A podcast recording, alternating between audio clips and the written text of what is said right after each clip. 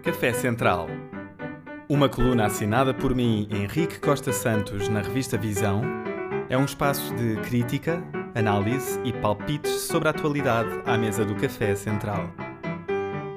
Agora em formato podcast e em todas as plataformas, com João Pedro Coelho ao piano e uma máquina de lavar roupa que toca Schubert.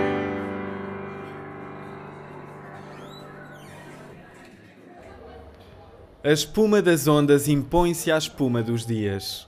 Agosto é assim.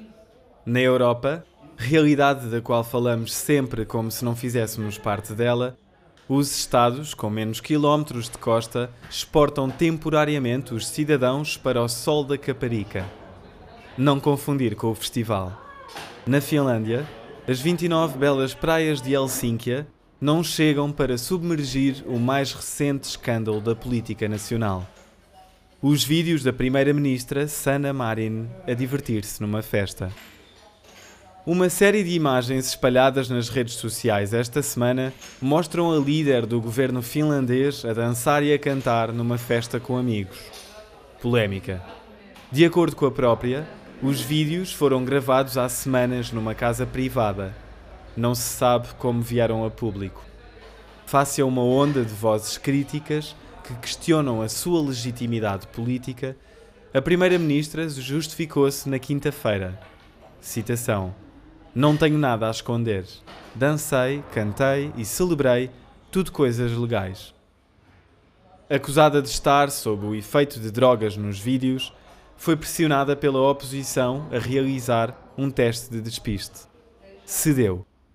Os resultados mostraram-se negativos. É inacreditável que em 2022 persista a mentalidade de que uma governante não se pode divertir. Aparentemente, nem o país mais feliz do mundo se escapa ao bafio do moralismo conservador. Uns criticam porque uma primeira-ministra, com a agravante de ser mulher, não se comporta assim. Outros, porque, ao comportar-se assim, perde a credibilidade. Como pode alguém perder a credibilidade por ser normal? Não devíamos, pelo contrário, gostar de saber que o poder está entregue a seres humanos com vida própria? Vivemos um momento histórico com muito de paradoxal. Se frequentemente vemos o poder acusado de andar distante das populações, não o questiono, a sociedade parece não estar pronta para aceitar a ideia de que os líderes são pessoas normais, com vidas normais neste caso, que bebem um copo e se divertem nos tempos livres. Os aproveitadores rasteiros usam-no no confronto político. Veja-se. Em Portugal, os mesmos oportunistas que cavalgam a ideia de que os políticos estão longe dos problemas reais das pessoas são os primeiros a criticar comportamentos naturais e até desejáveis, como festejar ou ir de férias. Estando absolutamente solidário com Sana Marin, pelo modo como a tentam desacreditar num golpe rastejante, estou convicto de que é um erro submeter-se ao teste de despiste. Compreende-se o ímpeto de querer encerrar o assunto, dissipar suspeitas, mas é um erro prestar contas da sua vida pessoal. Fazê-lo abre um precedente perigoso e insustentável, confunde a desejada transparência da vida pública com a devassa da vida privada e alimenta a lógica populista de que os eleitores têm direitos especiais sobre a intimidade de quem governa. Obrigar uma primeira-ministra a realizar um teste médico para provar uma acusação infundada, à lá Twitter, não tem nada com o essencial escrutínio da atividade política, com a crítica audaz, com a ética democrática ou o rigor deontológico é, pelo contrário, a submissão das mais altas esferas do Estado à intriga mesquinha. Não é aceitável.